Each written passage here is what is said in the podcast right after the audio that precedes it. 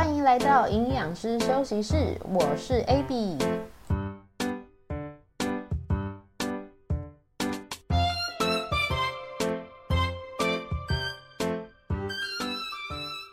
哎，各位，现在在家防疫的状况还好吗？已经被关了很久了，不知道在家里用餐的状况有没有影响你的身材呢？还是要记得啊，固定观察一下自己的体态哦。啊，因为保持一个稳定的身材其实是很重要的，不是说为了好看还是怎么样。因为你有稳定的体重范围呢，其实也是代表你的内分泌状况是一个稳定的。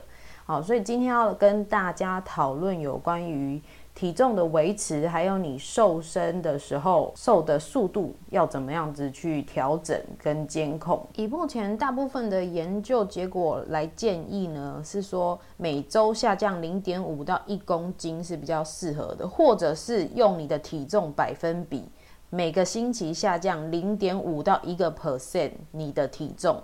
啊，其实我会比较倾向这个建议啦，因为每个人的呃身材大小不一样嘛。比如说，呃，六十公斤的人，那他一个礼拜其实下降呃零点三到零点六公斤呢，都算是在瘦身的进度上面哦。那在这边呢，要提醒大家，很多人在瘦身的过程中会去每天量体重。那其实体重它的变因是非常多的。什么变因呢？就是你每天饮食啊、流汗啊、排泄啊。都会影响你的体重，或者是你如果有在吃药，比如说有一些药，它可能会让你比较水肿，然后身体会有发炎的状况，那水分会滞留在体内。其实一两天之内上下幅度一两公斤都是很有可能的。所以说，刚才前面讲，虽然一周可能你会有计划下降零点五到一公斤。可是呢，你还是要把它拉长期做平均值。你不要说啊，好，我现在要开始设定减肥计划了，然后第一周哇嘞下降可能零点一都没有，甚至反弹一公斤。好，也许是有很多其他的原因。这个时候，请你不要气馁。其实你可以去看一下你的计划，如果是 OK 的，你不需要怀疑太多，你只需要延长这个记录，然后取平均值。用平常心去看待就好了。记录体重其实是蛮重要的，因为你可以去了解到自己会因为什么原因而有变化。然后我自己做举例好了，因为我有在教这个有氧课程，那有氧课它就是会容易暴汗嘛。我在呃教课前后呢，大概可以落差至少一公斤的体重。那再来就是呢，女生生理期前都会。因为黄体素的关系，荷尔蒙的波动，然后会比较容易水肿。那我在月经来之前呢，也会有可能上升一点多公斤，我就记录看那个曲线啊，我就发现，哎，我月经前是可能五十四，快要五十五公斤了。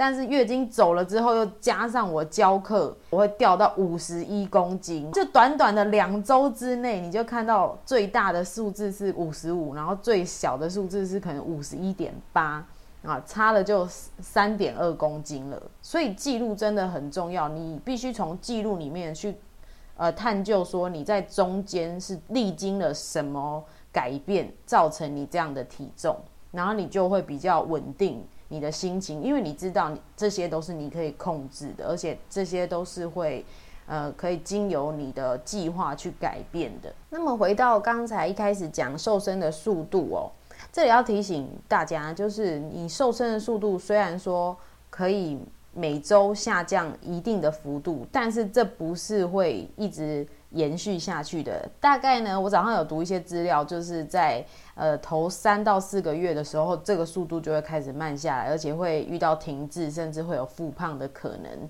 嗯，这个为什么会产生这样的状况呢？就是因为设定点的原因哦。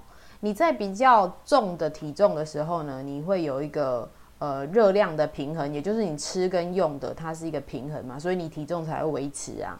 那你想要下降体重，你就要创造热量赤字，也就是你吃的要比你用的还要少，好，这样你的体重才会往下掉，然后它要到达下一个新的设定点。那当这个你比较重的体重要往下降的过程中呢，身体的内分泌就会去察觉到说。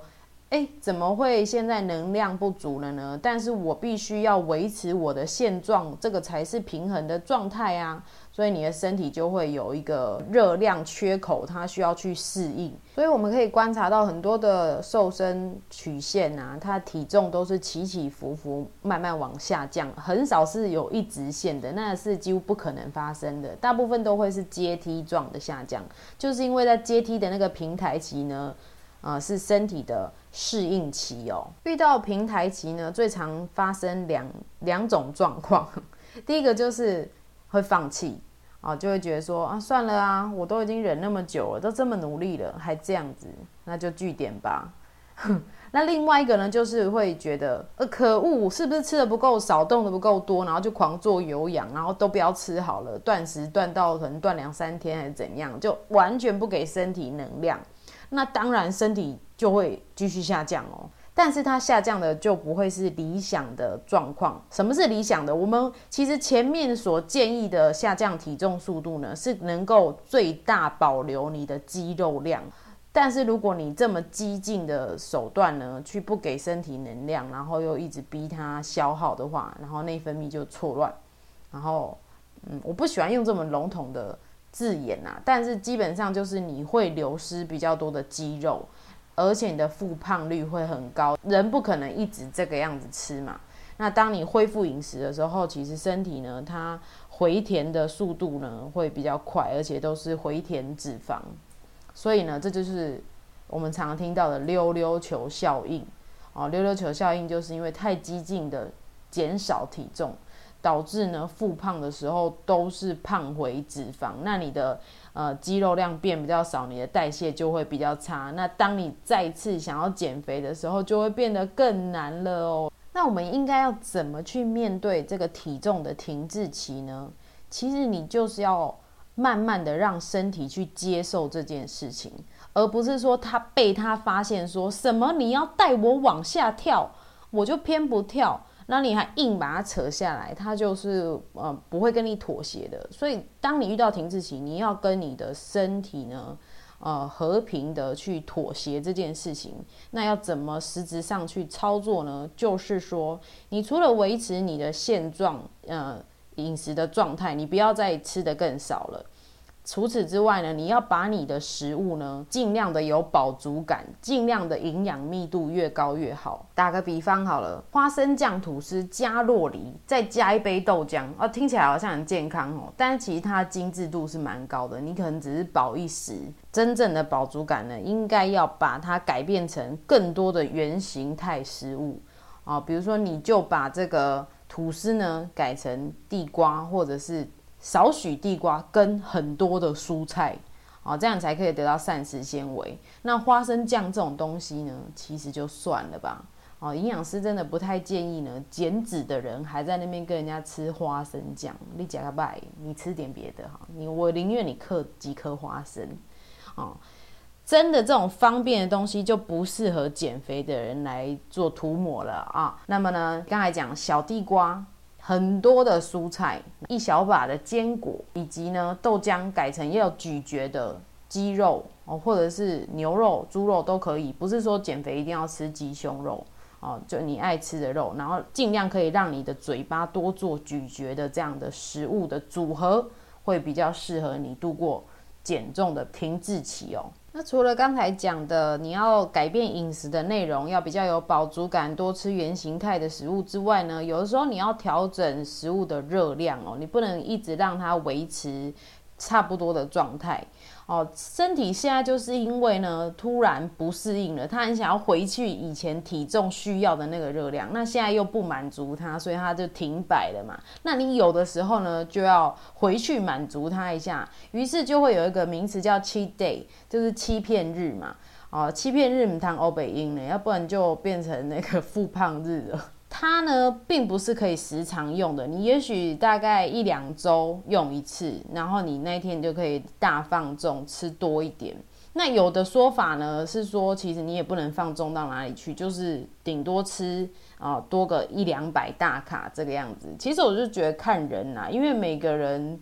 的设定点又不一样嘛，每个人适应程度也不同，还要去评估你的活动量啊什么的。基本上，如果你要安排欺骗日，其实你就开心的去吃一餐，让身心灵呢去释放一下也不错嘛，对不对？那么应该会有很多人好奇说，那我这停滞期到底要多久啊？以我辅导个案的经验来说呢，大部分大概两三周，最多一个月就会开始又下降了。但是真的不能跟你保证，因为每个人的状态都不一样。最好的办法就是你当自己是在做实验，保持开放的心态去做记录、去做实验。只要是对的方式，不是什么极端的手段呢。我相信你的身体都不会有大问题的。你要把终点当成是一辈子的长度，而不是短期的两三个月的长度。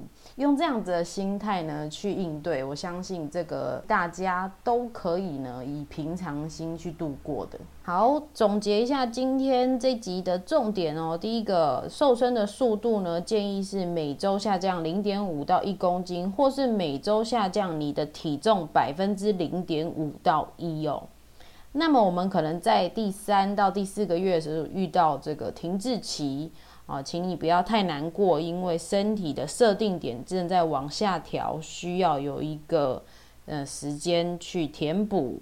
那在停滞期的饮食，请你注意调整，要吃比较有饱足感的、多咀嚼的圆形态食物，也就是要有大量的蔬菜，还有足够的蛋白质，大概是每公斤体重要吃到两克的蛋白质哦。那停滞期过程还是要维持你原本的食物热量。